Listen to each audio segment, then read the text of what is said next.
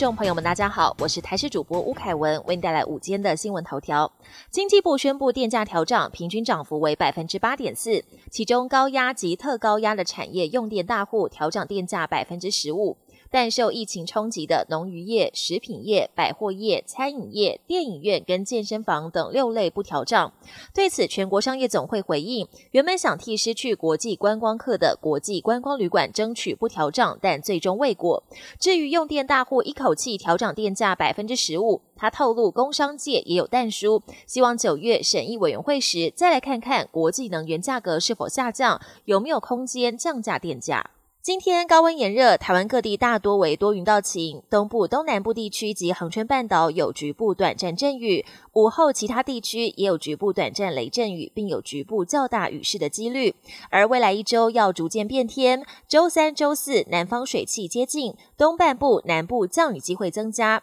周五至下周一有两个热带扰动，受到外围云系影响，到时云量增多，各地也会有局部短暂阵雨。天气风险公司更预估，预期南海的热带扰动最快七月一号有机会增强为今年第三号台风“芙蓉”。台中疫情仍居全国之冠，但这两天还是有三十四所的高中职照常举办实体期末考，其中台中一中一千五百名学生就有三百三十人请防疫假不参加考试。校方表示，这些人将不再补考，采调整前两次断考占比。而女中也有一百六十多人请防疫假，校方则是要求一律在下周二三进行补考。国际焦点：G7 国家领袖持续在德国举行会谈，讨论对乌克兰的援助。俄罗斯在此时加大对乌克兰的攻势。二十七号以飞弹袭击乌克兰中部一间购物中心，目前已经造成十三人死亡，超过五十人受伤。据传当时有一千多人在建筑内，不排除死伤人数还会再攀升。